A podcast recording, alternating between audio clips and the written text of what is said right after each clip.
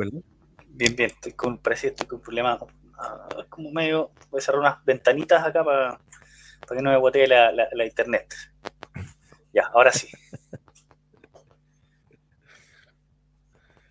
Bueno, bienvenidos a todos quienes nos escuchan, nos ven ahora de manera sincrónica y quienes nos van a ver después de manera asincrónica. Les damos la bienvenida a, a este nuevo episodio de Quinta Divergencia, a nuestras entrevistas, estas conversaciones, eh, iba a decir de lo humano y de lo divino, pero una frase tan rebuscada, en, realidad conversaciones sobre cómo miramos el país. Son conversaciones sobre conversaciones. es buena. Son conversaciones sobre cómo mejorar las conversaciones. En fin, es un espacio, como hemos dicho, donde cada persona tiene algo que decir. Quinta Divergencia es un espacio donde las personas pueden decir lo que tienen que decir. Así que estamos muy felices de que hoy vamos a inaugurar nuestra sección de entrevistas a consejeros y consejeras regionales. ¿Es así o no? Correcto. Un agradecimiento especial a Manuel Berríos, que fue el que me, dio el, contacto. Y sin más preámbulo, eh, presentamos a, vamos a presentar a Bárbara Estudillo Delgado, 22 años, profesional de la salud, activista ecofeminista, coordinadora de programa Territorio y Agua de la Fundación Territorios Colectivos, impulsora de los recursos de protección para la provincia de Petorque para la entrega de 100 litros mínimo de agua como derecho humano. Con ustedes, Bárbara. ¿Cómo estás? Bienvenida, Bárbara. ¿Cómo estás? Hola, eh, buenas noches, mucho gusto estar en este espacio y qué bueno ser anfitriona eh, del inicio de esta temporada y que se puedan hablar temas tan relevantes como el cargo de la Consejería Regional, que es algo que realmente tiene muchas competencias y sobre todo algo que se requiere acá en la provincia de Petorca. Así es. Oye, Bárbara, normalmente nosotros en nuestra entrevista damos así un pequeño espacio para que tú te presentes desde la perspectiva un poco más humana, o sea, de dónde vives, que, no sé, un pequeño resumen de, de Bárbara, el ser humano, más allá que, que el actor político.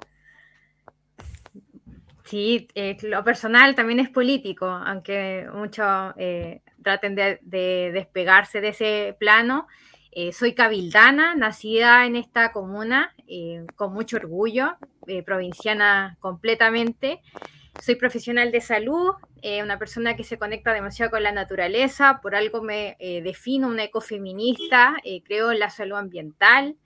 Eh, soy una persona que también hace eh, mucho eh, recorrido territorial, me conecto mucho con la gente, soy una persona de bastante vocación, por algo también es, salto un espacio político y claramente dentro de los espacios feministas me siento cómoda porque creo que como mujer tenemos algo mucho más profundo que decir y obviamente transformar eh, estudié en el Liceo Pulmago de la Ligua también, es algo que tengo mucha cercanía con, con, la comuna vecina.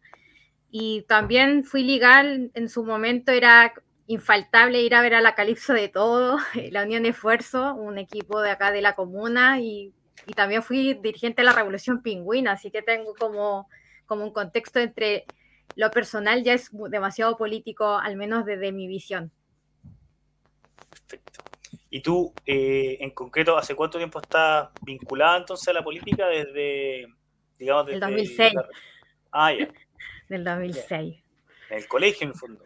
Sí, eh, mi, mi, cuna política fue la Revolución Pingüina. Desde ahí sentí el despertar, que teníamos una voz que, que impulsar, sobre todo en esos momentos que queríamos transformar la LOCE.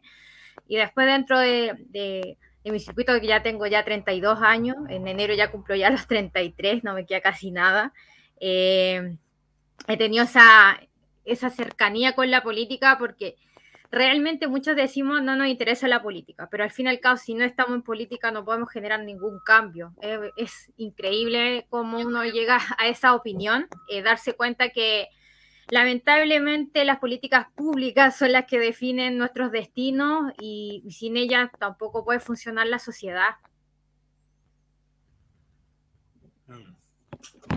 Javier, por favor, no, me, no monopolice aquí la... No, no, te vi súper inspirado, así que súper bien. El, el, 2006, si me equivoco, fue cuando eh, la ley General de Educación, ¿no?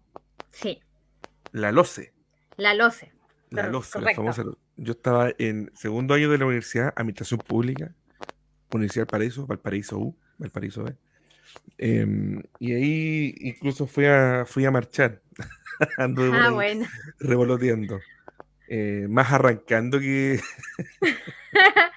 arrancando que era primer año, primero o segundo año, creo que fue primer año de la universidad.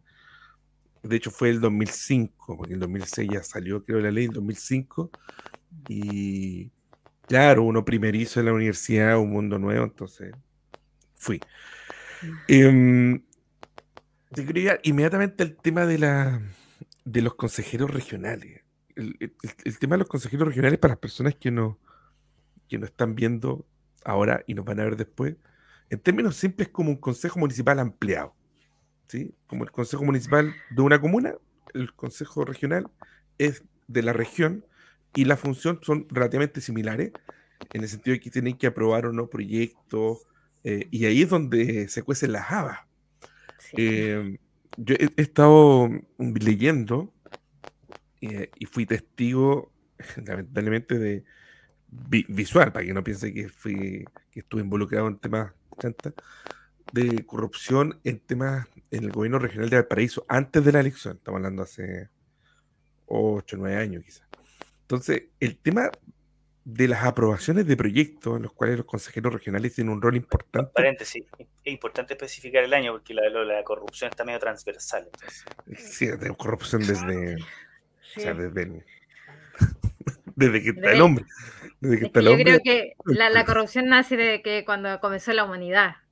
Exactamente. Desde, desde ahí, porque es una cuestión intrínseca al ser humano. El corromperse. Entonces, eh, el tema de los gobiernos regionales y los consejos regionales es una situación súper delicada, súper sensible. Como para ir al hueso, ¿cuál es tu, cuál es la certeza que tú das o cuál es la invitación que tú haces para, para combatir esta corrupción y, esta tentación con tantas lucas de que se van a privilegiar los proyectos que corresponden? Tú estás representando o tus electores son de la circunscripción de Petorca, ¿cierto? Sí. Pero sin perjuicio que tu rol eventualmente sería de toda la región. Entonces, ¿qué es lo que tú puedes decir en cuanto a la lucha contra la corrupción en ese rol tan importante como el Consejo Regional y la cantidad de lucas que se mueven ahí?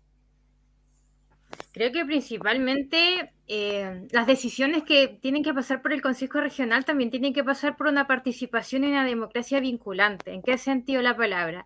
Que las comunas de la provincia de Petorca puedan definir cuáles recursos van a ir con las distintas prioridades que tiene cada escenario eh, comunal. No podemos hablar de, decir como que sean ciertas cosas como entes eh, no fiscalizadores. ¿Y en qué sentido? Como hablábamos de los plebiscitos eh, vinculantes, la Convención Constitucional, creo que el Consejo Regional también tiene que tener esas plataformas con la ciudadanía, ¿Y en qué sentido generar cuentas públicas, hacer traspaso de los fondos, estar en comunicación directa con las comunidades en territorio, fiscalizando para que esto se tenga un cumplimiento? Ya no podemos hacer ese tipo de política que todo se, se encierra, no se transparenta, porque eso ha generado la omisión y también se generan los actos de corrupción que lamentablemente en política, como bien lo decimos, hay personas que sí se han sentido tentadas, pero quienes estamos en política no es para servirnos de ella, sino que servir a las comunidades. Por eso nos colocamos en un rol fundamental y que obviamente el nuevo Chile que al menos sueño y que sueña mucha gente de nuestra provincia sea uno que sea transparente y que realmente la gente sí pueda incidir en las políticas públicas y sobre todo desde, no solamente en la base de recursos que tiene el ente del Consejo Regional, sino que desde ahí hablemos de la justicia y la equidad, pero mediante una participación real. Oye, ahí yo, yo me, quiero tomar de eso porque es una de las cosas que me, me, incomoda bastante, porque yo tuve un debate una vez eh, por el tema, por ejemplo, del, de la representación y de la responsabilidad, por decirlo así, de la autoridad. ¿En qué sentido? En que eh, estábamos hablando del retiro del cuarto, del cuarto retiro, y entonces yo en lo particular, como libertario, les dije, yo estoy absolutamente a favor. O sea, yo creo la libertad. Y si la gente quiere eso, tiene que ser. Y entonces me decían, no, pues que la autoridad tiene que ver en el fondo una, una situación mayor, que entonces yo, yo te digo, ¿qué es lo que ocurre si es que tus representados finalmente te invitan a una decisión que quizás tú, no sé, éticamente, valóricamente, ideológicamente, estás en contra? ¿Cómo, ¿Cómo sopesas eso? Porque básicamente, interpretando muy bien lo que dices tú, tú tienes que ser un representante, o sea, hacer lo que te pide finalmente la ciudadanía. Entonces, si la ciudadanía te está pidiendo hacer algo que de, tu forma de ser se contradice, está bien, tú puedes actuar en términos de hablar con ellos, intentar convencerlo, pero finalmente si ellos te van a pedir algo que no es lo que es de alguna manera eh, en la dirección eh, política, ideológica, eh, filosófica, moral, que tú crees que es lo correcto, cómo se obra y cuáles son las garantías de eso, porque en el fondo yo hoy día podría decir, mira, ya, voto porque Bárbara me promete esta eh, participación vinculante, que, es algo que hoy día la gente eh, ya, ya dejó en el fondo de querer simplemente una representación, simplemente quiere, quiere en el fondo ser parte del poder.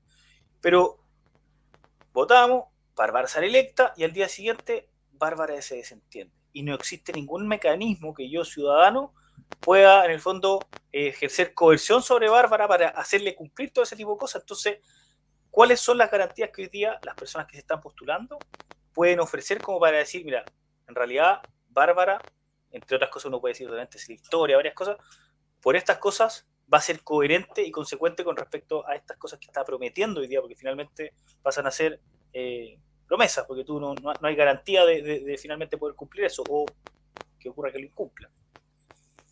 Es que esas garantías las va a dar siempre el compromiso que tengo con la provincia de Petorca. ¿Y en qué sentido de la palabra? Eh, creo tan firmemente en el empoderamiento del territorio y que claramente también estoy en una posición bastante eh, distinta. Eh, por algo tomé esta decisión porque tengo gestiones concretas en la provincia de Petorca.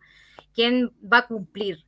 Cuando eh, generé los recursos de protección para ganar los 100 litros, eh, no fue una promesa, fue una gestión real y que se está ejecutando en, el territorio.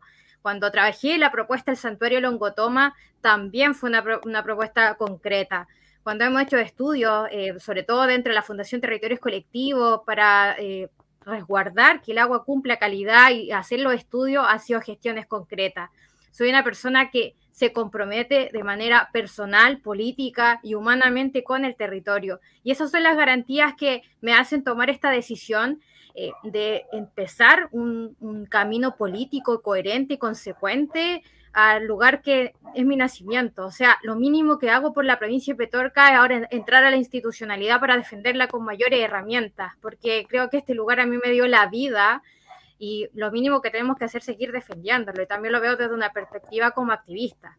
Y eso es más coherente eh, el sentido de sí generar una garantía real, que sí voy a cumplir lo que cabalidad va a pedir el territorio. Y creo en un territorio que está bastante informado. Acá la provincia tiene claro que ya no requerimos más estudios ni diagnósticos de todas sus geopolíticas de conflictos socioambientales y todo lo que conlleva más las zonas rezagadas. La gente requiere soluciones prontas. La acción es ahora. No podemos seguir hablando de diagnóstico ni de estudios, sino que tenemos que hablar de gestión y propuestas reales y ahí empujo la participación vinculante, porque creo mucho en el tejido social que tiene nuestra provincia y que esto abarca de cordillera a mar. Eh, Javier, usted sabe que si quiere. ah, no, sí, sí, no. sin, prejuicio que tú vas por el distrito 6, o sea, provincia de Petorca, que es parte del distrito 6 en términos de diputado, como para, desde el punto de vista de la ubicación. Eh, la realidad de la provincia de Petorca, de las comunas de ahí, es una realidad que uno viene escuchando hace bastante tiempo en los medios de comunicación la sequía, eh, en Petorca particularmente, yo viajé hace un par de... No pasa nada, estamos en vivo. No, no pasa nada. Estamos en vivo, es lo que pasa en vivo. Entonces, eh, viajé a, Petorca y realmente se percibe la, la, sequía, pero de manera abrumante. Abrumante. Entonces, es una realidad de ese lugar en el cual están tus electores. O sea, de, nada sirve, por ejemplo, para, el tema de elección, convencer a alguien de Santo Domingo, Cartagena, si no es parte de los votantes donde estás tú. Sin perjuicio de eso, la realidad de la región de Valparaíso es bien variada. O sea, la sequía por allá en Petorca, Larigua, Cabildo y los humedales desde el punto de vista del medio ambiente en el distrito 7, o sea, desde Concona a Santo Domingo, también presentan distintas problemáticas. ¿Y cuáles son tus ejes? ¿Cuáles son las cosas que tú quieres privilegiar? ¿Por dónde van a ir tus votos? ¿Por dónde van a ir tus, eh, tus aprehensiones, tus, tus observaciones para precisar ciertos proyectos? Eh, entendiendo que, insisto, porque esta cuestión de las elecciones es bien distinta, es bien rara, porque son, es un grupo que te va a escoger a ti, tus electores, pero tu aplicación práctica, una vez que sea electa, va a ser para toda la región. Entonces tampoco nos sirve centrarnos solamente en Cabildo, Petador, Calaligua, etcétera, Papudo, sino que también hay que mirar en la región. Entonces, ¿cuáles serían, cuáles son los puntos que tú crees relevante, importante, que vas a poner ojo una vez que llegues ahí como consejera?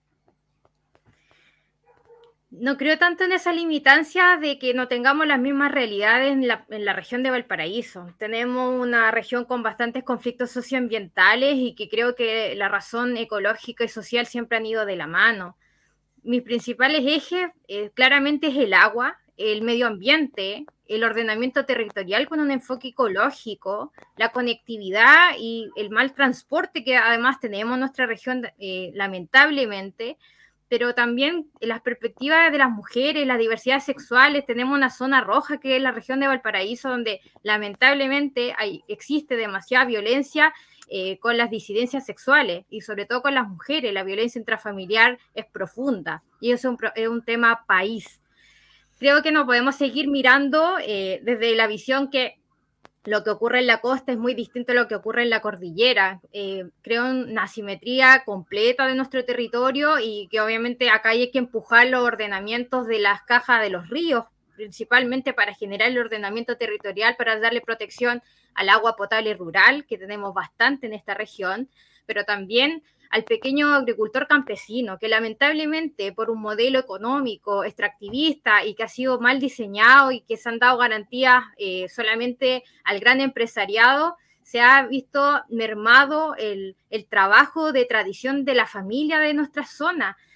También creo que hay que buscar un poco también en el enfoque del agua qué pasa con las sanitarias. Sacan un gran porcentaje de, de beneficio a través del Consejo Regional haciendo inversión cero y tenemos una red de alcantarillado precaria, entregando agua de mala calidad y que eso claramente también enfoca que tenemos un problema de salud ambiental en nuestra región. Creo que ese tipo de, de principios tienen que ser puestos en palestra y a través con Rodrigo Mundaca, que es un activista socioambiental, sobre todo que sale de acá, de donde nace la región, porque no soy de, de esas, del discurso que dice que acá el patio trasero, aquí nace la región de Valparaíso. ¿Y en qué sentido? Desde acá tienen que emanar transformaciones reales para nuestra región y al fin y al cabo ser más mancomunado el trabajo y obviamente con mis compañeros y compañeras que espero que sean electos también podamos hacer un trabajo en conjunto para hacer, sobre todo, levantar el programa de seguridad hídrica, que es el único que tiene eh, la región de Valparaíso y que hay que empujarlo con mucha fuerza. Y bastantes proyectos que han quedado posados, que lamentablemente no ha habido una perspectiva un poco más futurista y también, sobre todo, la emergencia climática, que quizá la hemos visto demasiado lejana, pero este le está afectando a gran parte del país y la región de Valparaíso es la que más se va a ver visto en precarización, en vulneración de derechos y obviamente vamos en una postura que no pueden existir más políticos ligados con este tipo de empresas que lo único que han hecho es hipotecar la vida de nuestros territorios. Mira, eh, em, tocaste un tema bien interesante mi formación eh, profesional es de fiscalización. Entonces, eh, conozco la realidad de los, del humedal del río Maipo, entre San Antonio y Santo Domingo, y la cantidad de bocatomas que hay en el, en el lecho del río es gigantesca, y la falta de fiscalización es brutal. Brutal, pero sí, brutal, y también el desconocimiento por, parte de los municipios. Eh, en la interna, los municipios no saben quién tiene que fiscalizar, si es obra o Dirección de Medio Ambiente, partiendo por ahí. Después que solucionan eso, después que dicen, ya, eres tú o yo, disparas tú, disparo yo, no saben dónde ir. Si, ya tienen que ir a la Superintendencia de Servicios Sanitarios o a la Dirección General de Agua. Entonces, después cuando solucionan esa segunda barrera, ya el empresario o quien instaló esa boca toma ya secó la cuestión. Entonces, la pregunta es, sí, estos servicios públicos que son antiguos, como la Dirección General de Agua, está en evidencia que no tienen la capacidad de fiscalización, por una parte. Por otra parte, el Consejo Regional también tiene facultades fiscalizadoras, como los consejos municipales, pero son esas facultades las que menos uno ve, ¿cierto? Son como las, siempre es como para la foto, siempre es como aquí aprobando recursos, aquí cortando la banderita, aquí, aquí, pero en realidad ese rol también exige eh, tener un estándar de fiscalización. Entonces, te, quiero dejar eso planteado, pero también con este otro escenario, que en lo personal soy partidario de que el cargo de consejero regional sea más, más bien un cargo técnico. Una, una, una, mirada personal, desde el punto de vista que son proyectos para tratar de limitar un poco eh, las influencias políticas o las influencias ideológicas respecto de ciertos candidatos o ciertas comunas, que se da, si eso nos vamos a ver la, la suerte entre gitanos, esa cuestión se da, sino tratar de, de, de, combatir ahí la corrupción poniendo gente técnica, por ejemplo, esta dirección pública, que tiene que rendir cuenta un poco lo que decía Nicolás con responsabilidad administrativa, eh, rendir informes, etc. Una cuestión personal, pero te lo dejo planteado para, para, que, para que nos puedas decir ¿Cómo conjuga este rol de fiscalización, que es evidente que no hay, en cuestiones tan sensibles como para la, región, en el tema del agua, y cómo conjugarlo con la función de fiscalización que tiene el Consejo Regional, pero que muy pocas veces vemos que el Consejo haga esa pega de fiscalizar en lo particular? Es que eso es lo que eh, quienes saltamos primera vez a la institucionalidad queremos claramente cambiar es verdad, dentro de las competencias el core tiene que fiscalizar y hemos visto esa ausencia de las autoridades quienes han sido electas que han hecho abandono y omisión. Han ocurrido situaciones bastante complejas. o sea, imagínate solamente ese ejemplo que, afectar un humedal que es un cuerpo de agua y que todos hagan esto y no estén mirando la responsabilidad que sí hay que fiscalizar. Eso es no entender cuál es tu rol en el cargo primer punto para saltar a estos espacios hay que saber cuáles son tus competencias y por qué quieres llegar a ser parte del Consejo Regional. Mm. Y al menos desde mi visión, eh, que me genero desde, desde mi plataforma, que es el ecologismo, mi visión va a ser ir a fiscalizar ese tipo de situaciones, porque claramente no es viable eh, que sigamos afectando nuestra casa común. Creo firmemente en esa tesis que hay que cuidar en nuestro entorno y empatizar con él para que nosotros podamos convivir. El IPCC hace muy poco informa que nos quedan prácticamente 40 años en nuestro planeta y hay que tomar acciones directas en este mismo momento. Quizás eso fue lo que nos faltó en la política de haber tenido una visión más futurista, más ampliada y que claramente era más fácil ir a tomarte el café, a sacarte la foto, pero no hacer la acción. Y creo más en la acción. Y quizás lo digo porque prefiero tener mis bototos llenos de tierra en el territorio porque es el contacto que tengo que tener con la comunidad, pero también democratizar herramientas que la misma comunidad aprenda a fiscalizar. Nosotros los ciudadanos también tenemos que fiscalizar como entes, no solamente las autoridades. Las comunidades tienen que tener herramientas para saber defenderse. Probablemente en una nueva constitución se pueda empujar a una defensoría popular, que la gente sepa con qué instrumentos se pueden generar participación, justicia, acceso a la información nos damos cuenta. defenderse como defenderse de las autoridades, una cosa así. No de las autoridades, sino que, no sé, voy a colocar de ejemplo un proyecto de impacto ambiental.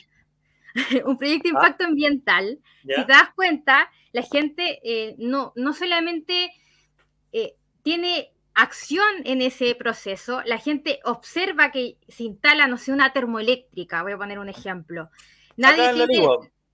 La ligua acá tenemos un claro ejemplo y, que respeto bastante el movimiento de Quebradilla. Le quieren instalar una, una termoeléctrica en una zona ya impactada. O sea, ¿cómo, ¿cómo podemos evaluar el impacto en una zona impactada? O lo mismo que puede pasar en la minera Puyalli. ¿Cómo vamos a seguir afectando cauces si tenemos eh, escasez hídrica?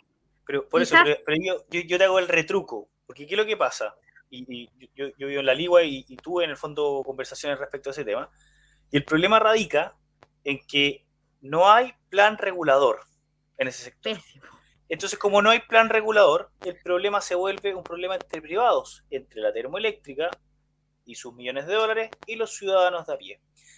¿Y, qué? y por, por, eso yo te planteo, ¿por qué no herramientas para que los ciudadanos contra las autoridades? Porque ¿qué es lo que pasa? Hoy día en el fondo aparecen los core, los gobernadores, bueno, ahora eh, cambió el gobernador, pero todos, no, que vamos a interponer y qué sé yo, puro show mediático, porque básicamente el Estado eh, salió de esa zona, dejó la relación entre eh, una empresa privada y los, y los ciudadanos, y finalmente eh, tratan de hacer esta forma mediática de decir, no, mira, en realidad estamos interponiendo, que pero la verdad es que ahí no había plan regulador y desde hace mucho tiempo, que sé yo, entonces después se vienen a sacar los pillos y, resulta que, como dices tú, válido, uno puede, yo por ejemplo quizás debería poder como ciudadano tener la herramienta para poder oponerme quizás con la fuerza del Estado, una cosa así, pero, pero el problema es anterior, pues, es que en el fondo las autoridades no están haciendo el trabajo y nos terminan metiendo en este zapato chino. Entonces, yo antes que cualquier intento de, o sea, podría existir en el fondo una herramienta para dar eh, eh, a los ciudadanos quizá eh, la fuerza del Estado para, para oponerse a ciertas cosas, es en el fondo poner a las autoridades en el lugar que les corresponde, porque yo creo que la transición que estamos viviendo es que las autoridades eran como el senador, el presidente, el, diputado, una cosa así como bien elevada, así en, en el Olimpo, y la verdad que bajan con una luz, que bajan con una luz. Claro, que, que bajaba una luz y decían, vamos a hacer esto. Y, resulta que de repente hoy no queremos esto y él, insisto, lo pongo desde la perspectiva cuarto retiro, era como, no, es que esto es mejor para el país. Y, puede tener una connotación y una justificación técnica muy buena, pero la respuesta es que, ¿por qué nos llevaron a esa situación? Porque fueron ellos mismos los que decidieron, por nuestro bien, encerrarnos. Encerrarnos y seguir cobrándonos los impuestos. Entonces, o sea, nos mandaron a fundir.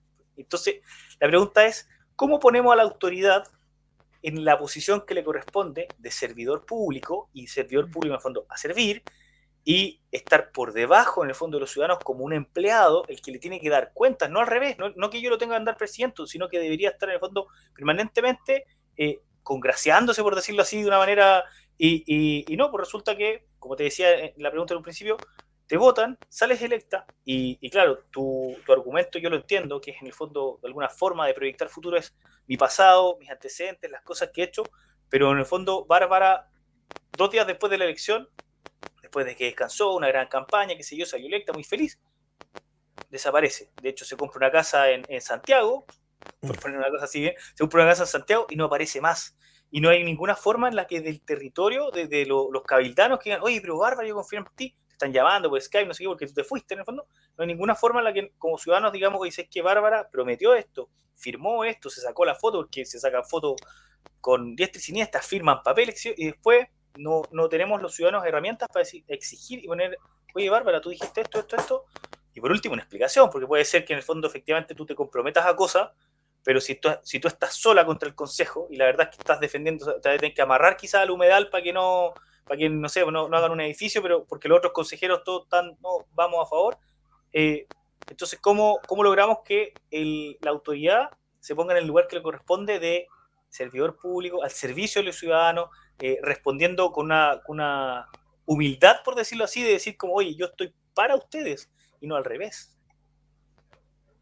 Sí, eh, lamentablemente por, por ese tipo de personas está muy delegitimada la política, porque hemos permitido que actorías que van más vinculadas a la corrupción y no a, tener una perspectiva realmente con las comunidades, hemos permitido que se genere ese tipo de conflicto.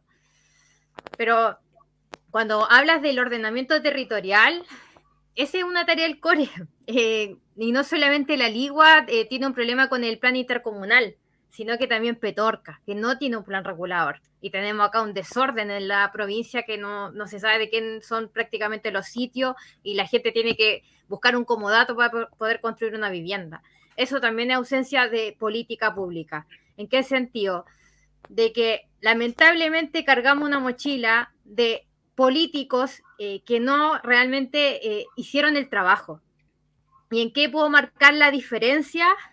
Eh, la diferencia la puedo marcar que claramente al ponerme en esta posición de saltar desde el activismo a una institucionalidad pública y sobre todo en una región como la nuestra, que la, la, región creo que es una de las más conflictivas que tiene este país por, por los distintos conflictos socioambientales, es que siento que sí puedo ser esa opción eh, y que voy a cumplir y que no me voy a ir a ningún lugar, porque volví a este lugar porque eso quiero, defenderlo. Al menos quiero aposar mi hueso en esta zona y que al menos que cuando me muera eh, sepa que al menos las futuras generaciones van a tener acceso al agua, la poquita que pueda resguardar nuestro planeta pueda tenerla la comunidad que muchas personas que han soñado más de 15 años en un comité de vivienda y no tienen acceso a ella y que tienen que tomarse un lugar como las comunidades como en Palquico, al lado de un embalse que era inviable y que la misma concesionaria está informando que no hay agua para poder llenarlo. Hay gente que no tiene ni siquiera el acceso a poder construir. Tenemos una provincia tan abandonada y como profesional de salud me doy cuenta que lo complejo que es ser de la provincia de Petorca, en el sentido que ni siquiera tenemos un hospital provincial. Nos mandan a hacer un hospital en Quillota. La gente se muere camino a Quillota. O sea, ¿en qué cerebro del ingeniero no pensó que las personas se pueden morir camino, no sé, en el túnel? Te pueden, no sé, o, doblando, no, sé cuándo yo, te complemento eso acá, el, hospital de la, de la Ligua de baja complejidad y eh, Solamente mm. nacen así como los partos que están así, pero la guagua con la cabeza afuera, más o menos, porque cualquier cosa son derivadas en el fondo. Que a la segura. Tampoco nace gente finalmente en la ligua, y eso también, de una u otra forma, te. Eh, ¿Cómo se dice el término? Así como que te desarraiga, Al final, toda la gente es de Quillota, ¿cachai? Porque no pueden nacer acá. No, e, es terrible, o sea, imagínate ese, ese mm. simple ejemplo de, la responsabilidad de las autoridades no haber empujado que el hospital quedara en la provincia de Petorca, quedara en la Ligua. O sea, ¿qué hace la gente que vive en Brione, en Chalaco, en Santa Julia, la gente que vive, no sé, en Guayacán? No tiene acceso a un hospital. Los servicios primarios de salud de nuestra provincia hay postas cerradas porque no hay inversión. Y ahora, eh, incluso en el contexto, estamos en el COVID, estamos en una pandemia. ¿Qué hacemos con los pacientes crónicos que ni siquiera se están tratando? Se tienen que tratar de manera particular, costo elevado, porque claramente todo nos queda lejos. Tenemos gente, no sé, en Santa Julia tiene que pagar 30 mil pesos para tratar de llegar a Petorca, porque tampoco tenemos buses que no conecten. Incluso hay fondos eh, a través de las zonas aisladas que podría ser inyectado en nuestra zona para que intercomunalmente nos comunicáramos. No hay un buen jaururo. Longotoma está aislado completamente. O sea, mm. este tipo de políticas públicas, y que lo digo porque tomo bus para ir al, territorio, me voy en bus para llegar a la lejanía, he recorrido la provincia completa y sé la realidad porque he estado en esos pies, he estado ahí esperando en un paradero y no pasa nada. O sea, ese tipo de política es la que tenemos que insertar con propuesta y que obviamente hay que traer esos recursos porque hay una falta de respeto y vemos que en Valparaíso hay montones de buses licitados y todo, y tenemos la comunidad de la higuera que no puede llegar ni siquiera a la ligua. O sea, ese tipo de cosas hay que cambiar. Vamos, pero como avión con la conversa, me gusta, me gusta, me gusta, está súper bueno, de verdad. Así que estamos inaugurando nuestras conversaciones con candidatos a el Consejo Regional, en este caso de Valparaíso. Vamos a, tomarnos unos minutos, Bárbara, para que tomes agüita, Nicolás también. Agüita, estamos, aún no comienza la fiesta patria, así que agüita el chiquillo. Y mientras vamos a poner acá unos, eh, unos avisos publicitarios, una tanda de comerciales. Hay que comer.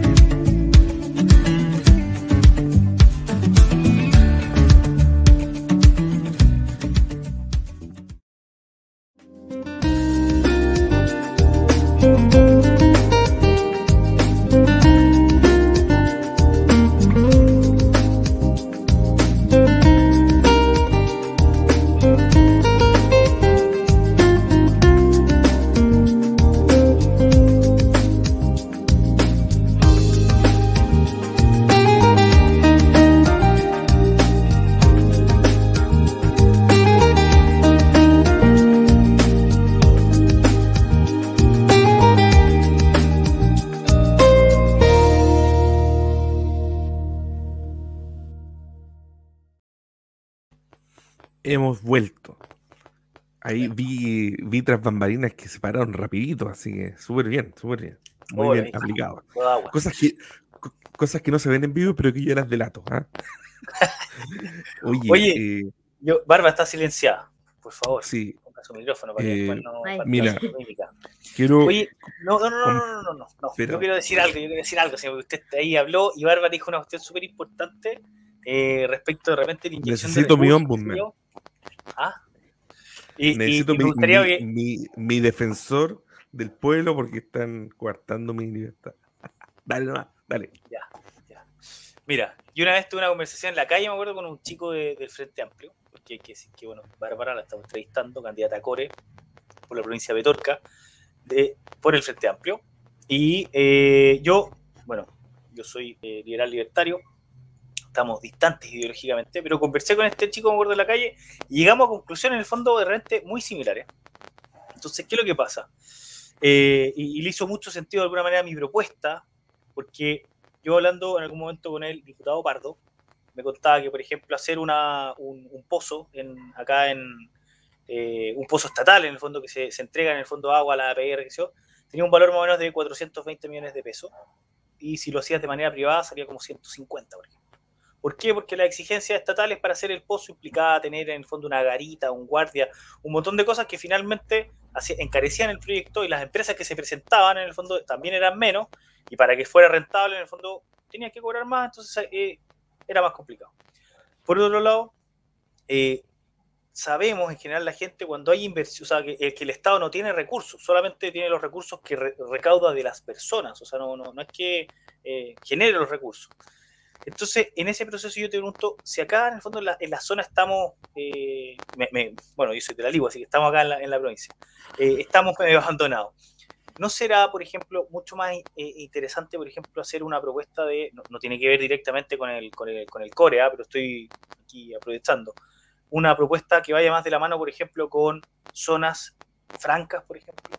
Yo siempre digo, por ejemplo, acá en la Ligua somos eh, experto en dulce y chaleco y hacer en el fondo poner una extensión tributaria a las empresas para que acá, por, eh, por competencia, en el fondo las empresas de, tejido y de dulces se vengan en el fondo a instalar acá en la Ligua y tributen acá en la Ligua con ciertas extensiones tributarias, pero genera en el fondo eh, que, que el expertise que tenemos acá, una afloración en el fondo de la, de la, de la economía y, y, lo mismo de alguna manera generar incentivos por medio de extensiones tributarias para que se vayan a instalar las empresas y, lleguen los recursos y desde esa manera, en el fondo, en las distintas localidades recauden y busquen solucionar eh, los problemas. ¿Qué, qué te qué, te, ¿Qué te parece una mirada desde esa perspectiva?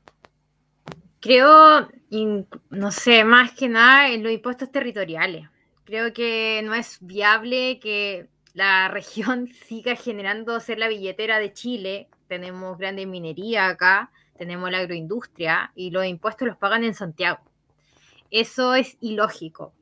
Tenemos acá una precarización y un índice de pobreza gigantesco. Bueno, por algo somos zonas rezagadas, inclusive la Ligua, una de las zonas rezagadas de la región, y eso quiere decir que somos las comunas más pobres de Valparaíso. San Antonio tenemos gran ejemplo, el puerto eh, principal, y los impuestos no quedan tampoco en San Antonio. Tenemos ahí altos índices de también la misma situación que se va replicando de un lugar a otro.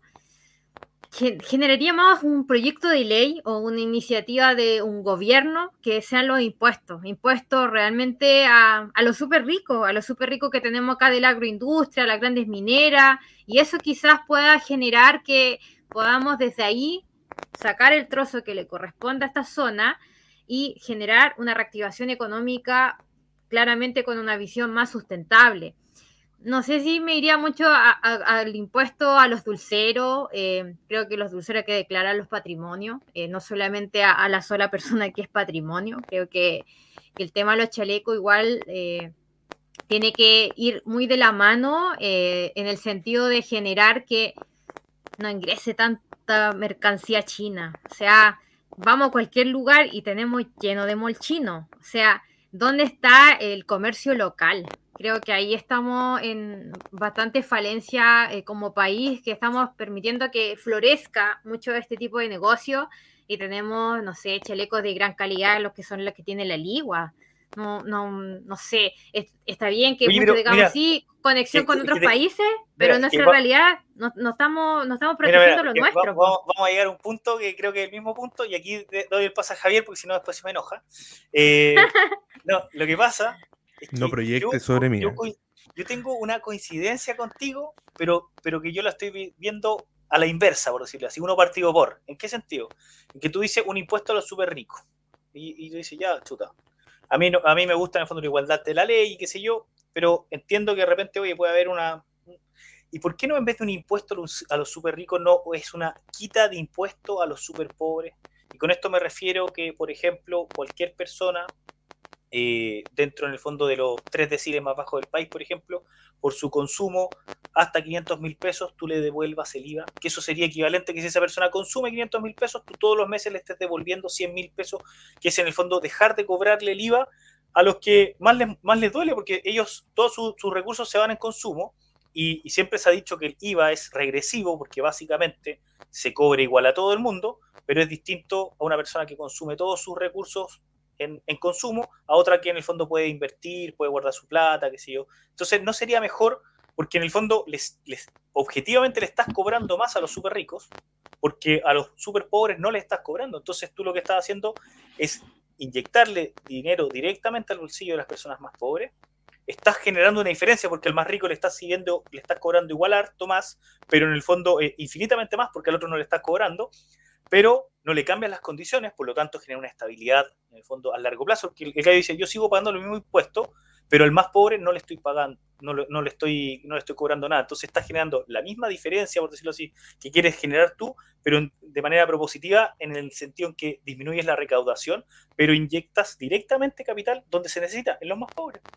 ¿No te parece en el fondo que quizás por ahí es mucho más funcional porque al final necesitamos a esa gente que es capaz de generar en el fondo estos grandes capitales, que sé yo, que son de alguna manera también los que mueven la economía.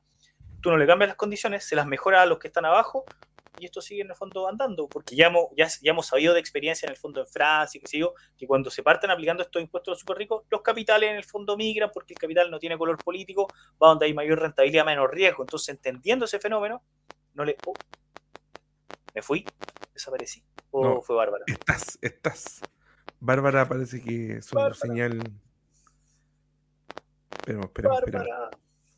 Hablé mucho, hablé mucho. Me faltó cerrar. Está, está como alguien que conocemos. Sí, es que lo estoy reemplazando, estoy fusionado con. no, que lo que pasa es que llegamos a la misma conclusión. Por favor, saludos llegamos a la misma conclusión en algún momento con esta persona del Frente Amplio, ¿cachai? Yo le decía, mira, ya, este, así como estoy de acuerdo, por decirlo así, eh, eh, con ese impuesto a los super ricos, pero hagámoslo en vez de impuesto a los super ricos, quita impuesto a los super pobres y de esa manera, en el fondo, genera eh, un, campo fructífero para que ellos no se vean afectados.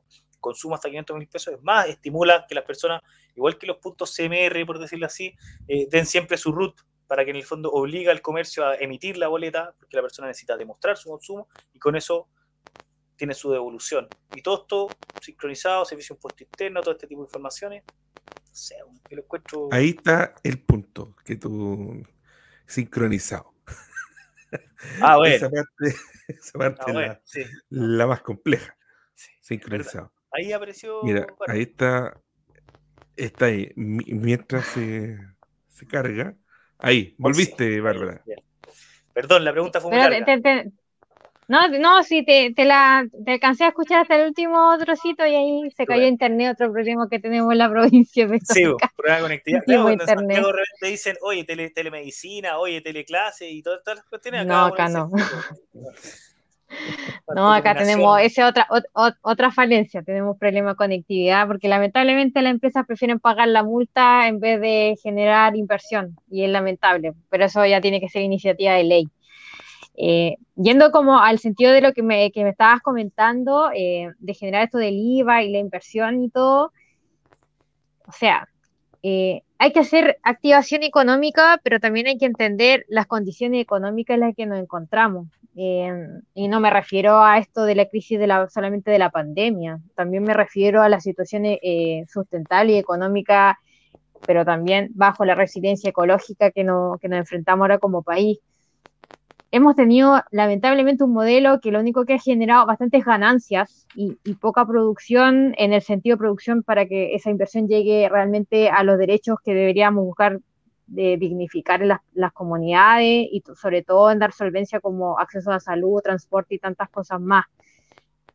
Hay que generar tantos cambios en nuestro país ¿Y por qué en esta región aún más? Porque hemos visto lo que ha ocurrido en Quintero Puchuncaví y emblemático lo que ha pasado en Petorca, que si empezamos a hablar del IVA, eh, de las modificaciones económicas que hay que ir relevando y todo, hay, hay que entender también el contexto en que nos enfrentamos. O sea, eh, no podemos seguir fabricando más, o sea, generar más gente rica, eh, porque hacen un sobreconsumo ya de elementos como el agua, fabricar ropa ocupa una cantidad de agua, incluso hacer paneles solares genera una cantidad de agua que realmente es grotesca.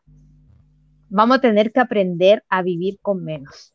¿Y en qué sentido? ¿Por qué lo, lo digo tan crudamente? Porque ya los números y la comunidad científica ya lo dicen. O sea, no podemos seguir generando más riquezas para, para en verdad cortarnos la existencia en el planeta. Quizás eh, no es, tanto la, economía verde, porque eso es maquillaje de un modelo extractivista, incluso esto de, desalar agua, que incluso es, grotesco y, realmente haría demasiado daño al ecosistema. Hay que generar un tipo de política más distinta, no solamente lo que es impuesto, en lo que es reactivación, hay que mirar con otros ojos eh, los territorios, y no solamente en el sentido de, de cómo vamos a hacer la reconversión económica. Después de este cambio de constitución hay que empujar la transición justa y no hay otra forma eh, de que podamos tener vialidad y que podamos realmente caminar y transitar para que las futuras generaciones y los niños que están naciendo ahora tengan realmente un planeta donde puedan cohabitar. No es tan eh, eh, y lógico eh, exigir que estas empresas que han generado tanto daño, en verdad, sí estén pagando un costo. No sé, no, no, lo vería tanto por una multa y tampoco lo vería tanto por un IVA, sino que lo vería más que nada que paguen los impuestos. Esa es la verdad. Muchos hacen evasión de impuestos en, no sé, clínicas, eh, la hacen con actos de benéficos. No sé, te voy a operar a, a 100 niños eh, de tal cosa y no pagan el impuesto y seguimos mirando un poco más abajo y seguimos viendo evasión de impuestos. En este país no se paga tanto, mucha gente que hace evasión. Y lamentablemente eso pasa por falta de fiscalización hay que buscar la forma eh, de que eso ya se deje de lo que hablábamos incluso al principio, eh, el tipo de corrupción que también ocurre en la empresa y la política pública. Y el Estado claramente se ha transformado solamente en un cajero automático porque fuera de contexto, las empresas muchas veces han sido subvencionadas con fondos estatales. La CNR, eh, en vez de decir, sí, vamos a aportar a los pequeños agricultores, la CNR está financiando la industria. Y ahí también tenemos evasión de impuestos por proyectos eso hay que, mirar con otro ojo, que cómo vamos a insertar una nueva economía, obviamente en un futuro gobierno que no se van a solucionar las cosas en cuatro años, porque esto eh, es un cambio evolutivo de la humanidad y también eh, el sentido de cómo vamos a tener que aprender a educarnos entre todos y todas. Porque... Pero, pero Bárbara. Dale, Nicolás, te escucho. ¿cómo, lo, ¿Cómo lo haces? Porque lo, lo que tú propones, yo lo entiendo, válido, pero yo, por ejemplo, no sé, estoy en desacuerdo. Y la pregunta es, ¿qué pasa si tú no me convences de lo que tú me propones? ¿Cómo, cómo me invitas a eso? Porque básicamente yo te podría decir, mira, yo en realidad quiero seguir, no sé, pues consumiendo, quiero seguir, no sé, botando agua, quiero seguir haciendo lo que quiera hacer. Eh, y, yo la única forma que se me ocurre en el fondo eh, a través, en el fondo, de, la violencia de Estado, o sea, de, imponerme por medio del monopolio de la fuerza del Estado el cómo eh, tenemos que vivir. Porque aceptando la tesis que me dices tú, que tenemos que vivir con menos, porque en el fondo existen varias opciones, o sea, quizá, como de alguna manera quizás lo hace China, que, no sé, pues reduce la población, eh, con esto que, tuvo mucho tiempo esta ley de, hijo único, y, de alguna mm. manera existe un sinfín de variables, pero claro, si seguimos en esta tasa de crecimiento de seres humanos, en función a lo que propones tú y entendiendo que las variables no varían en términos de que, de que, no, de que en el futuro no vamos a descubrir nuevas cosas, o sea, se sigue en este mismo consumo, y, no aparece ningún desarrollo tecnológico que nos pueda eh, dar más tiempo, ni mucho menos. Como ocurrió en el fondo en algún momento, pensaron que en los años 80 se iba a acabar la comida y bueno, se tecnificó el uso del suelo y se produjo en el fondo más comida y hoy día en el fondo sobra comida, de hecho hay comida que se bota. Eh, tomándome ese, y tu propuesta en el fondo es tenemos que vivir con menos. Eh, ¿Cómo en el fondo eh, a cualquier otra persona que esté en desacuerdo con tu tesis, porque tendrías que en el fondo validarla y ser, eh, lo vas a invitar sin coerción a que se adhiera a tu proyecto? Es que no es que lo diga, lo diga Bárbara Estudillo, es que esto ya lo dice la comunidad científica completa y esto ya lo están diciendo las cifras, y no es algo que, se me ocurrió a mí hoy día, que me levanté y dije, oh, hoy día se va a acabar el planeta y, es parte de... Eh, esto ya lo estaba diciendo los órganos eh, más importantes que evalúan eh, la visión planetaria. ¿Y en qué sentido que nosotros, no sé, hace antes que empezara la entrevista, hablaba una comunidad que ya no tiene agua? No, no, pero mira, te replanteo la cuestión para sacarnos quizá un poco el, y, voy, y, voy al, sentido de que, déjame terminar aquí, mm. aquí como para que pueda iniciar. O sea, estamos ya en una zona impactada, generando impacto, y, no podemos seguir este crecimiento, no sé, de paltos en los cerros, porque eso no, los cerros no son para plantar paltos, y no tenemos agua para la comunidad. Y no solamente esto se soluciona con apretar una máquina y que empieza a fabricar billetes, porque los billetes se pueden fabricar, pero los elementos del planeta no podemos fabricar. No, no, sí, claro, pero lo que yo hoy día, por dar un ejemplo así eh, efímero, eh, hay gente que, cree que la Tierra es plana. Yo, de lo que sé, la Tierra es redonda o es una... No, no, no exactamente esférica, pero...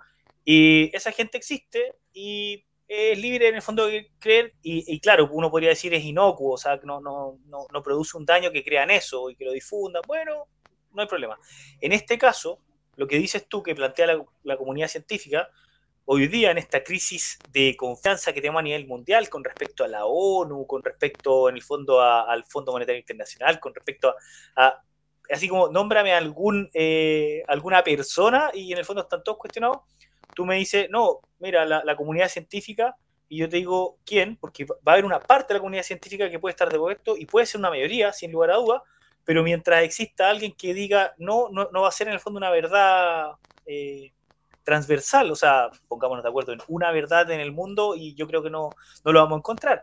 Entonces, la pregunta vuelve a ser, o sea, eh, para ti es muy evidente, yo, y yo no niego que para ti sea evidente, pero hay gente que para ellos no es evidente esto que tú planteas, y entonces, ¿cómo, cómo, por eso te digo, o sea, ¿cómo lo invitas a esto?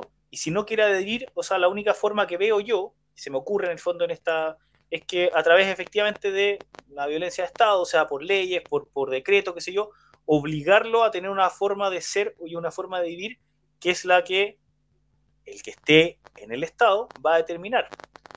No sé si me explico. Lo que yo que, que así como tú piensas que, en el fondo hay que vivir con menos, puede haber otro lado que esté en el, en el otro extremo, que diga, no, esta cuestión da y da para mucho. Entonces, si él se hace cargo en el fondo del Estado y parte ocupando los poderes en el fondo del Estado y impulsa en el fondo esas políticas, va a ir en contra de lo que tú piensas y te podría en el fondo quizás querer obligar, tú voluntariamente puedes decidir consumir menos y, ser, un, y ser consecuente con lo que piensas, pero de alguna manera el poder que tiene el Estado, el que lo tenga a cargo, va a intentar de alguna manera imponer su visión del mundo a los demás.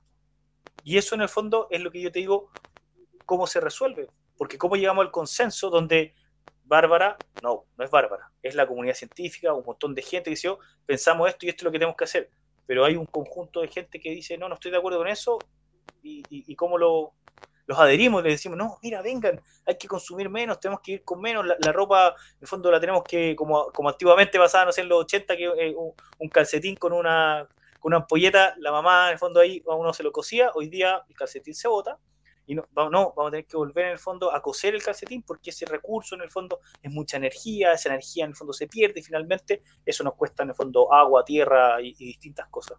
Entonces, ¿cómo se convoca? Sin usar en el fondo el aparato represivo del Estado. Es que ese es el gran rol que, tienen los futuros gobiernos y, espero que, el gobierno sea uno que venga con perspectiva ecológica, generar educación. Lo mismo que cuando existía hace muchos años atrás la educación cívica, ahora hay que impulsar la educación ambiental. ¿Y en qué sentido? Que tiene que ser transversal, intergeneracional, porque no solamente el mundo ecologista, ambientalista, activista, como se le puede, se le puede denominar, tiene que manejar este tipo de, situaciones, sino que todas las personas que, estén en cargos de representación popular tienen que tener realmente un enfoque ecológico, porque cada decisión también le tiene que afectar, le afecta al planeta, lo digo como un ecofeminista quizás eh, vamos, vamos a tener que generar eh, esa plataforma, y me, que me refiero que no solamente tenga la bajada eh, solamente en los ámbitos técnicos, sino que las bajadas territoriales tienen que ir con, esa perspectiva. Y algo ahí se ha generado en este último año, es que el tema ambiental es un tema que, ya se está conversando en la esquina, o sea, la poca gente con la mascarilla, ya esta pandemia le está dando una lección y nos está dando una lección a nosotros como humanidad.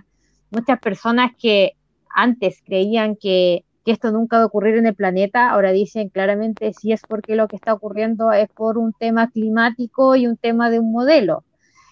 No son muchos, pero sí se está germinando que muchas más personas se están interesando y concientizando eh, cómo tenemos que buscar medidas. O sea, tenemos comunidades como Hierro Viejo, que, la comunidad eh, es una comunidad rural y la gente ya reutiliza el agua, o sea, hacen compost, o sea, adultos mayores, que se supone que nosotras los jóvenes éramos los, que veníamos con esta era de, transformar cosas y ahora vemos que gente adulta, eh, y yo todavía me siento joven, eh, tenemos esa visión, esa visión país y, miramos a, los más pequeños y los pequeños, o sea, no sé, hablo con la Isabel y la Isabela me dice que cuidar el agua y, hay que cuidarla porque queda poquita. O sea, eso sí está generando conciencia, aunque no queramos, esto igual se está ramificando y muchas personas ya están pensando. O sea, ya tenemos un presidente que, para mí ya eh, ha, cometido bastantes errores, pero está hablando de cambio climático. Ahora ya que, le queda bastante poco tiempo de, de, que se vaya Sebastián Piñera. Y claramente él también le está hablando a su público, el, empresariado, que es prácticamente quien maneja al presidente de la República. Bárbara, no. Así es. ¿Estás? Sí, sí, sí, está, está, está. Ah, está, está. Está. ¿Nos escuchas, Bárbara? Un, dos, tres, probando sonido. ¿Sí? ¿Estás ahí? Sí, sí, sí. la clase de espiritismo. ¿Estás ahí, ¿No Bárbara? escuchas? ¿Me escuchas? ¿Sí? ¿Aló, aló? ¿No? ¿Me estás escuchando, Bárbara? No, parece que no. ¿Aló, aló, aló? Probando sonido. ¿Me escuchas? Oh. No, ahí, lamentablemente. Oye, qué, yo, yo quería.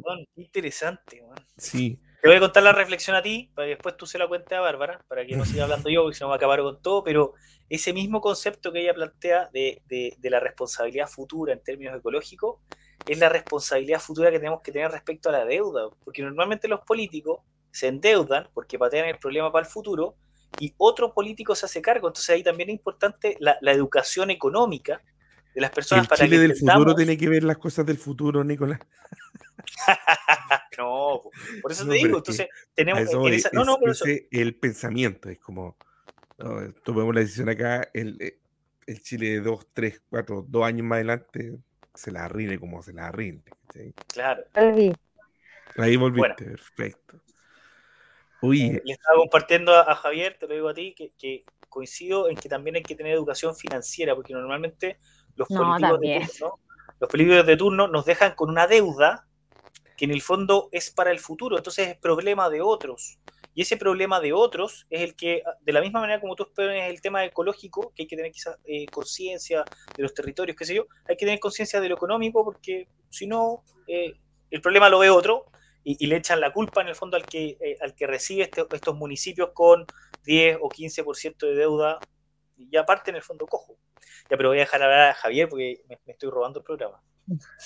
No, no, está súper bien. esto tiene que, tiene que fluir. Aparte que te entiendo porque tú eres de ese distrito, entonces estás entrevistando ahí a la, a la candidata que va a aparecer en tu papeleta. Así que, Así es. muy bien.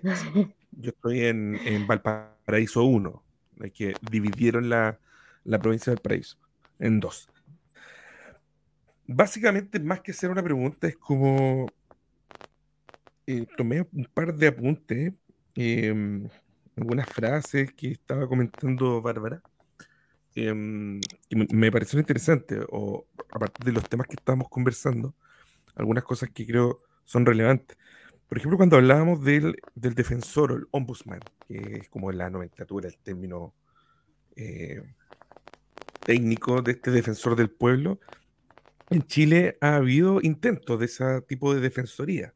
De hecho, existe la Defensoría del- de la Niñez, está el Instituto Nacional de Derechos Humanos, en el Ministerio de Secretaría General de la Presidencia, si mal no recuerdo, también se instaló uno. Pero quizás el que funciona de mejor manera eh, es el Consejo para la Transparencia. Yo tuve la oportunidad de trabajar ahí y el Consejo para la Transparencia, en cierta manera, es un defensor del pueblo, pero respecto de ciertas materias. Pero esa experiencia es súper potente, porque sí, estoy de acuerdo con lo que dice Nicolás, en el sentido de que uno esperaría que los servidores públicos entiendan que, sean, que son servidores públicos y en consecuencia actúen en cuanto servidores públicos son, ¿cierto? Pero eh, en el caso del, del Consejo para la Transparencia, le asiste el derecho a todas las personas, a todas, de que una vez que pidieron información a un servicio público y este no les respondió, vayan ante el Consejo sin abogados, sin intermediarios, ellos mismos dicen, esto fue lo que yo pedí, cinco cosas, me entregaron tres, ¿qué pasa con las otras dos? Y el Consejo, con, con un equipo de especialistas, hace la investigación y llega un momento en que obliga, en caso de que tengan que entregar, a ese servicio público a entregar la información. Eh, esa figura funciona bastante bien. E incluso si la institución pública insiste en no entregar la información, el Consejo para la Transparencia insiste también, y ahí ya va ante la Corte de Apelaciones para, ah, para, para lograr que el servicio público entregue la información. A lo que voy es que eh, esta instancia yo creo que es súper buena, pero eh, algunos dicen, no, es que tiene que ser solo respecto de derechos humanos, otros dicen, no, tiene que ser solamente respecto de estas otras cuestiones. Yo creo que está en la esencia de, nosotros como chilenos eh, el ser pillo. Digo esto quizás contraproduciéndolo un poco a, a la utopía que plantea Nicolás, yo, yo también esperaría eso. De hecho, hasta Gabriela Mistral, y ya se va a reír Nicolás, Gabriela Mistral lo decía, es decir, la crisis de los pueblos, en su escrito sobre el trabajo, ella decía, la crisis de los pueblos se debe a oficios mediocremente realizados, político mediocre, eh, religioso mediocre. O sea, la mediocridad está instalada en nosotros. Eh, y tú bien lo, lo dijiste, Bárbara, está instalada como en el ser humano. Yo comparto eso. Entonces, cuando hablamos de que hay corrupción, cuando decimos, oye, eh, aquí hay lucas que se están pasando, sí, eh, cuando hablamos de, del IVA, que, oye, no están pagando el IVA, los impuestos, pero también eso ocurre en, en nuestro diario vivir, o sea, eh, tú vayas a comprar el negocio, no te dan boleta. Te subí al Uber, eh, te, puedo hacer el viaje por fuera, ya, pero ese porcentaje entonces de la comisión no me lo cobre. No, es que igual. O sea, esas cuestiones están ahí instaladas. Entonces, esta figura de un defensor, yo creo que hay que instalarla, sí, pero tiene que ser respecto de no no un único tema. Es decir, una de las grandes críticas que yo tengo respecto a los derechos humanos es que funciona para algunos nomás. No, pues o sea, acá tiene que ser transversal. Y con eso termino. El ejemplo del Consejo de la Transparencia creo que es relevante gigantescamente, pero lamentablemente acá los funcionarios públicos, a mí me toca hacer mucha asesoría en temas de transparencia, advierto que el funcionario público funciona por el garrote y no por la zanahoria. Es decir, no, no por lo incentivo, sino por el garrote, por la amenaza en sumario. Si tú trabajas en el tema salud, eh, yo creo que concuerdas con eso. Es decir, aquí, si hay sumario y me tocó la sanción, ya ahora lo hago así. Pero no hay una, una eh, no hay una motivación natural, una épica de hacer bien las cosas. Y mientras esa épica no se genere, ¿sabes qué? Vamos a necesitar este defensor. Entonces, quiero que, si es que puedes eh, hablar tú, Nicolás, y, ya con esto estoy terminando porque estamos un poquito pasados. Pero, pero, pero, creo que este es un tema relevante porque esto es transversal a todo. La corrupción, de hecho, la Universidad de Chile sacó hace unos 5 o 6 años un estudio que ahora lo borraron, no sé por qué, pero yo alcancé a guardar esa copia. Un análisis pormenorizado de los casos de corrupción en Chile, con las páginas web, las personas sancionadas, y esto no distingue colores. Entonces, mi preocupación en cuanto a formación fiscalizador es, eh, ¿y ahora quién podrá defendernos? En términos simples. Entonces, la preocupación que creo que también tiene la gente de pie es, ok, tanto candidato, no, es que quieren llegar ahí para puro robar. Comentarios,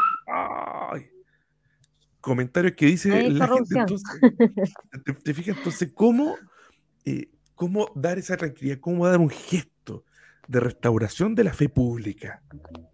Y esa frase de Gabriel Mistral, todos los días la pienso porque le dio el esclavo hace 50, 60 años.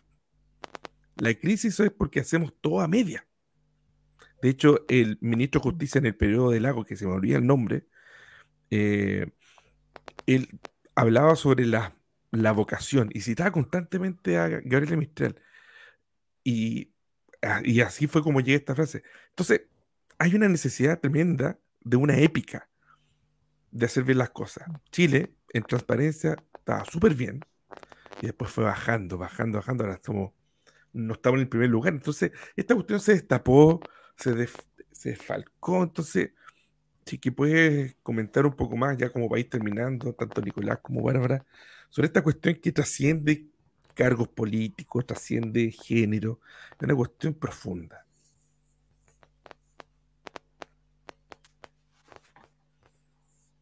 Lo comento yo y después cierra Bárbara si quiere. Yo, muy breve, yo creo que el problema acá radica en los incentivos, como dices tú, porque hay una suerte de inamovilidad en el Estado que tiende en el fondo a la quietud.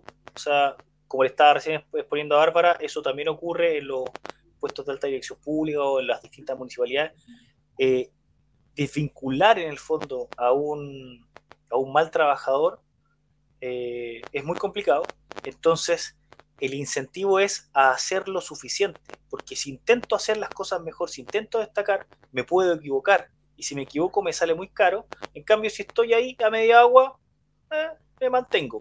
Entonces, eh, ahí es donde está el costo-beneficio mal puesto, porque efectivamente debería existir dentro de las, no sé, las mismas carreras la posibilidad, por decirlo así, de un ascenso meteórico, si el gallo en realidad es brillante, capaz, qué yo, pero no, pues el incentivo es a dejar las cosas ahí. Entonces, como el incentivo es dejar las cosas ahí, hay una movilidad de los cargos, como le decía Bárbara, si la eligen y al día siguiente decide prácticamente no hacen nada, asiste a las sesiones y se va a su casa y, disfruta, no hay una, una coerción, como decía, tú, así como para decirle, oye, Bárbara, lo hiciste mal, fuera de acá, no, te elegimos y nos equivocamos, no, entonces hay, eh, y, espero, y creo que la solución va de la mano de la transparencia, del hecho de, de, de alguna manera poder eh, que, por ejemplo, Bárbara salga en, una, en un ranking así, comparada al lado con su otra colega y mm, colegas y, todo, y aparezca en el fondo y diga, mira, idas a terreno, ta, ta, ta, y yo pueda sacar un handicap y decir, mira, Bárbara, dentro de todos los roles, que eso es también otra de las cosas que tiene el Estado, que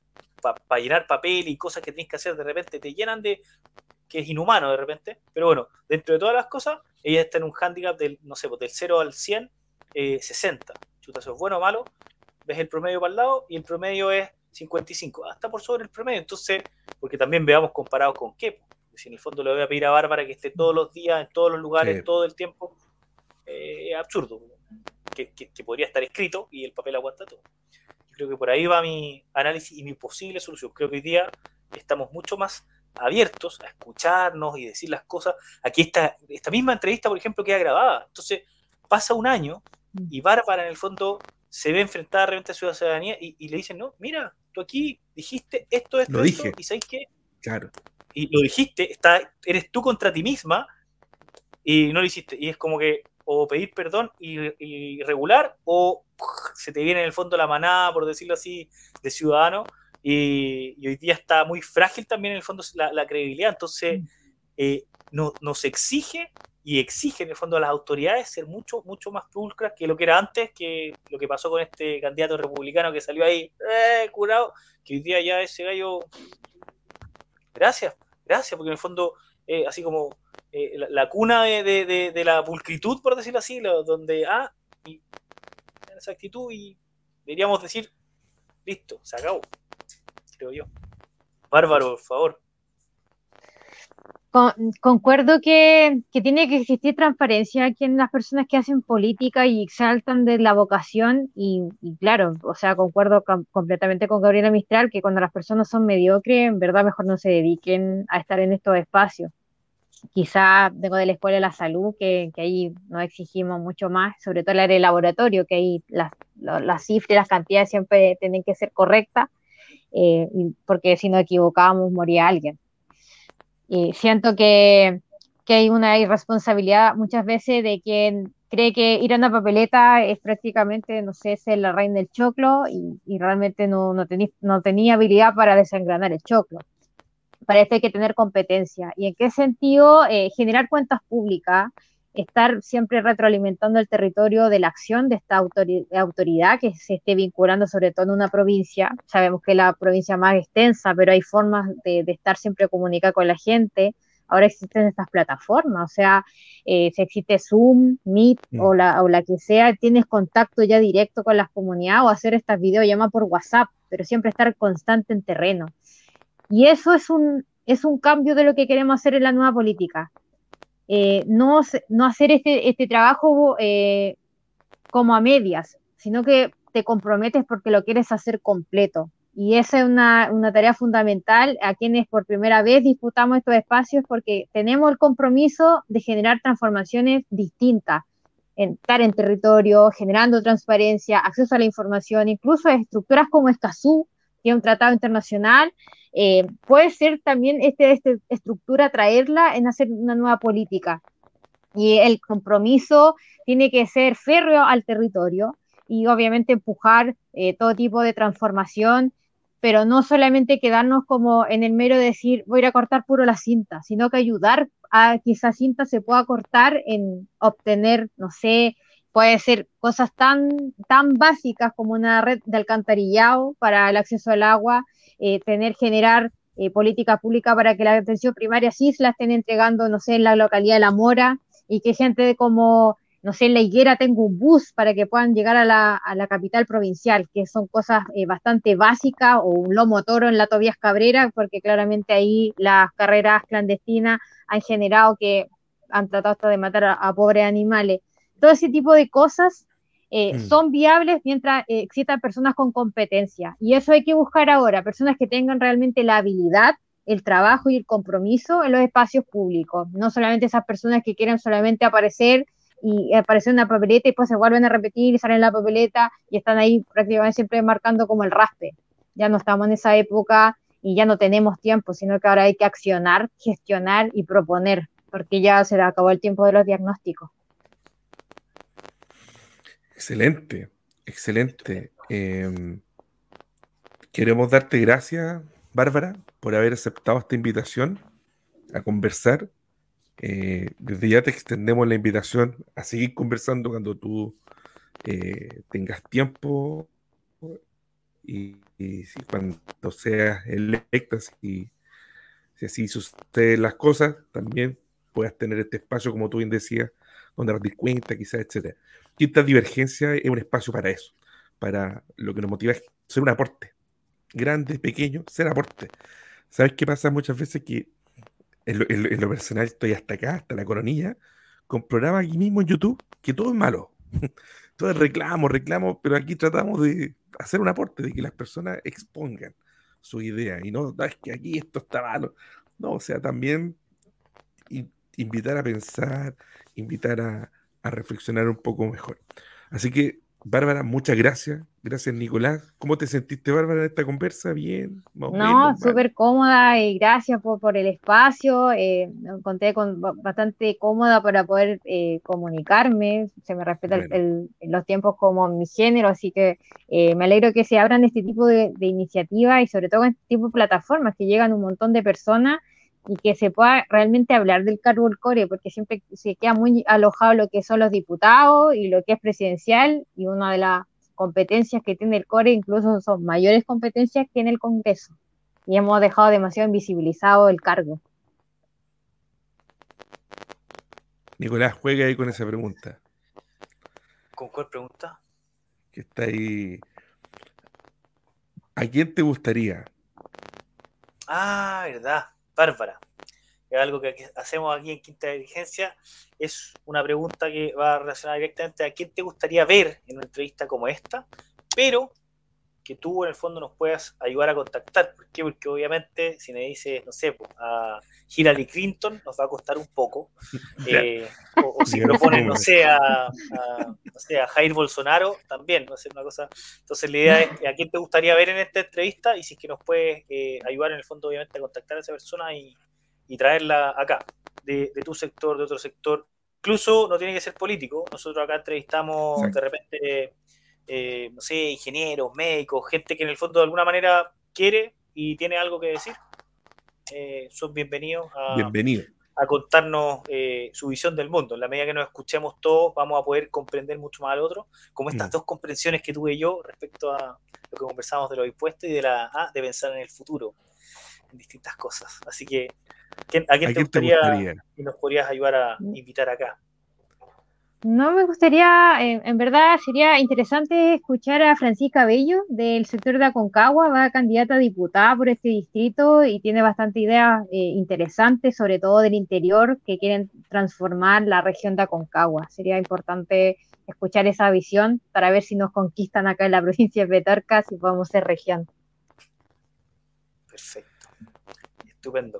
Y Bárbara, aprovecha este espacio y manda ahí un, mensaje a tu, porque después tú lo puedes cortar, qué sé yo, un mensaje a, tu, a tus electores ahí. Este la, pantalla es tuya. Espero encontrarnos en terreno, eh, proponiendo, eh, mostrando los ejes que queremos empujar, que esta candidatura es nuestra de la provincia de Petorca, de Cordillera Mar. Acá todos pueden ser parte de este proyecto para llegar al escaño. El escaño es la provincia de Petorca meramente soy un instrumento para poder transmitir las necesidades de nuestros territorios, de nuestras comunidades, y que vamos con fuerza y esperanza a empujar las transformaciones, porque la provincia de Petorca no es un patio, de aquí nace la, nace la región de Valparaíso y de acá nace también la esperanza de un nuevo Chile. Eso. Excelente, excelente. Tremenda, tremenda candidata, ha sido una, una experiencia bien, agradable conversar, y compartir tantos temas. Y desde ya dejamos invitados a todos nuestros YouTube videntes. No son televidentes, que esto no, está en una tele, así que computador vidente, no, no sé cuál es la teléfono vidente específica. Claro, smartphone vidente. Ah, pero también estamos en podcast, así que pueden ser solamente. También. Es un despelote, pero todas, todas las, las personas que nos ven y nos escuchan se vienen cosas interesantes, queremos hacer eh, y ya tenemos planificado un debate de candidatos a diputados. Vamos a tener una entrevista con un senador la próxima semana, así que Quinta Divergencia se está moviendo para que podamos tener ahí testimonio y escuchar distintas visiones. Muchas gracias, los dejamos descansar porque ya estamos a punto de que sea viernes y comiencen las fiestas patrias. Me imagino que hay otros intereses, así que a concentrarse en aquello. Chao, Bárbara. Bárbara, muchas gracias. Muy bien. muchas gracias. gracias, que estén bien. Cuídense, que estén bien. Chao.